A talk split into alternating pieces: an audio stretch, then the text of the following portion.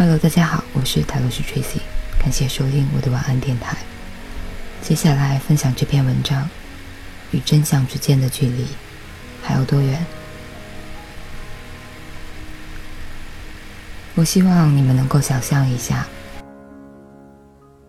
战斗的士兵，或许你是一个罗马步兵，或者是中世纪的弓箭手，又或者是一位祖鲁武士。但是，不管你身处的时间和地点，总有一些东西是不变的。你的肾上腺素在上升，你的行为是来自于一些根深蒂固的反射，这些反射又来自你保护自己和打败敌人的欲望。现在，我想让你想象另外一个完全不同的角色，比如侦察兵。侦察兵的工作是在外侦察、描绘地形、寻找潜在的危险。一个侦察兵可能希望知道有一座桥在河流很关键的位置，但是，首先他会想要知道这个消息是否真实和是否准确。在一支军队里，士兵和侦察兵是十分重要的。你也可以将这两个角色看作是我们不同的心态，即在日常生活中我们处理信息和思想的方法。所以接下来我要讲的就是如何拥有良好的判断力，做出准确的预测，好的决策。为了能更好的说明这些，我要将你们带回十九世纪的法国。一张看起来没有什么用的纸片，引出了一个法国历史上重大的政治丑闻。一八八四年，法国总参谋总参谋部的军官在废纸篓里发现了这张纸，他们把它拼接起来，发现军队中有人偷取军事机密卖给德国，因此发动了一个大搜查。所有的怀疑很快聚焦在。一个人身上，阿尔弗雷德·德雷福斯，他有一个完美的记录，就是没有不当行为的历史，也没有任何可能的动机。但是，他是该部队唯一的犹太人，而不幸的是，当时法国军队十分反感犹太人。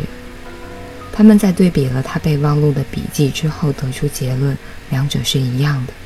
尽管外面专业的笔迹鉴别专家更倾倾向于认为这只是相似，但是他们并没有听进去。他们进入了德雷福斯的房间进行搜查，寻找任何与间谍活动有关的证据。他们翻遍了他的文件，什么也没有找到。这却更让他们认为，德雷福斯不光是有罪的，还是狡猾的。因为他在他们搜查之前将所有的证据藏了起来。在这之后，他们去查看了他的个人历史档案，寻找一切可归罪的细节。他们找到了他的老师，他的老师提到他有很好的记忆力。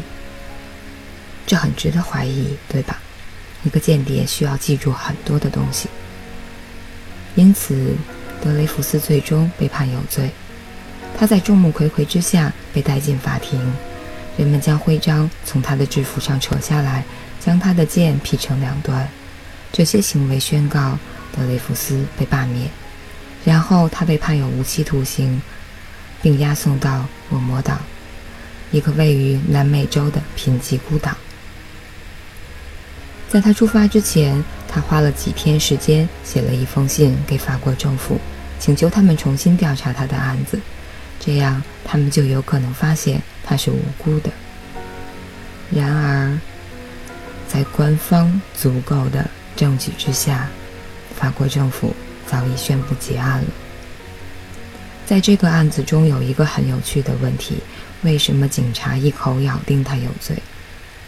纵观整个事件，你甚至可以认为他们在诬陷德雷福斯，但是警察并不觉得这有什么问题。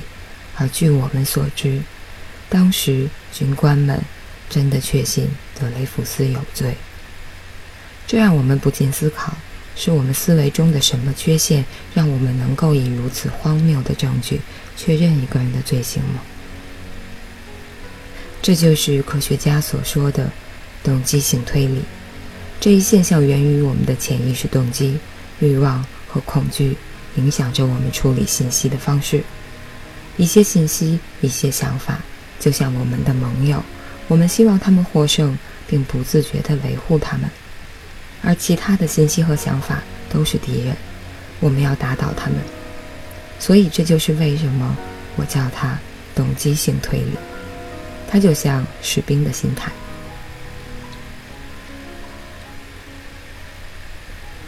虽然在座的你们没有参与当时对法国犹太军官的迫害，但是假设你也参与过体育运动，那你可能就会注意到，当裁判对你的团队做出一个犯规警告，你就会积极调查警告是否有问题。但是如果对对方团队的犯规警告的话，那你可能认为太棒了，这是一个十分好的消息。我们不要过于严格的检查它。我们的判断会在不知不觉中被我们想获胜的欲望强烈的影响，而且这种现象是无处不在的。它决定了我们如何看待我们的健康和人际关系，我们投票的对象，甚至我们所认为公平与道德。而最可怕的是这种推理性。动机性推理，或者叫士兵的心态，是无意识的。我们可以在我们认为无比客观公正时，毁掉一个无辜的人的性命。幸运的是，德雷福斯的故事并没有结束。皮卡尔上校，法国军队的高级军官，和大多数人一样，他开始也认为德雷福斯是有罪的。而且和大多数人一样，他也是反犹太人。但是在某个时候，他开始怀疑：如果我们都错判了德雷福斯呢？他发现有证据表明，即使在德雷福斯入狱后，仍有德国的间谍在活动。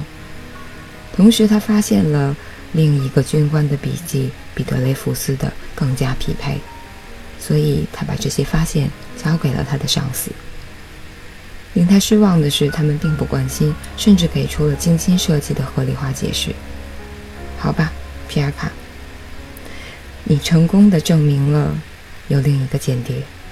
他学会了如何模仿德雷福斯的笔记，也接下了德雷福斯之后的间谍工作。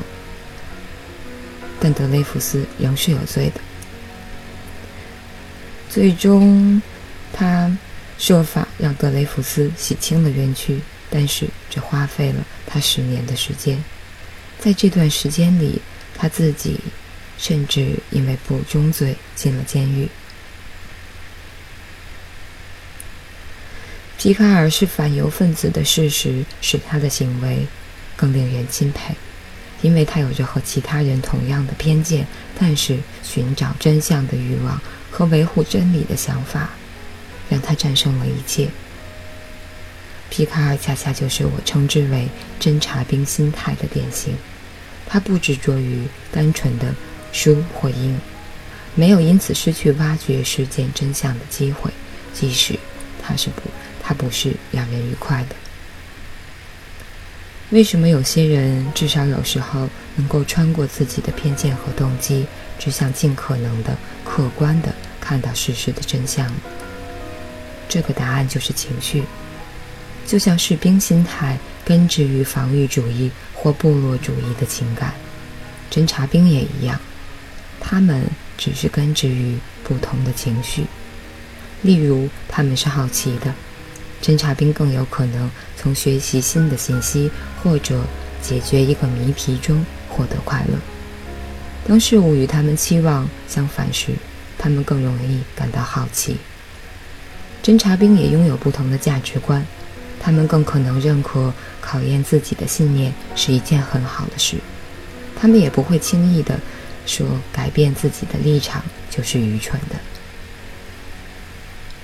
更为重要的是，侦察兵是脚踏实地的，他们并不认为自我价值会与对错挂钩，所以假设他们认为死刑是有效的。但如果研究与此相反，他们会说：“看来我可能是错的，但是这并不意味着我笨或者愚蠢。”这个群体特征决定了一个良好的判断力。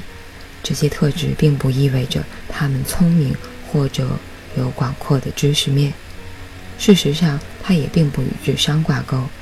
它决定于看待事物的态度。这里有一段来自《小王子》作者的话：“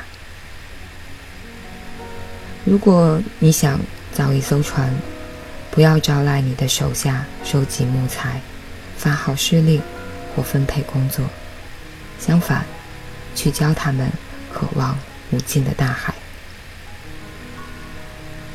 所以，在这里，想留给大家的问题是。你究竟是在渴望什么？你是渴望死守你的信念，还是渴望尽可能的看清这个世界？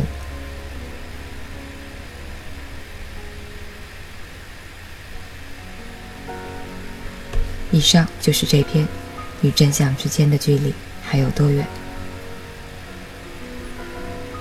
感谢大家收听，我是塔罗斯 Tracy，晚安。好吗？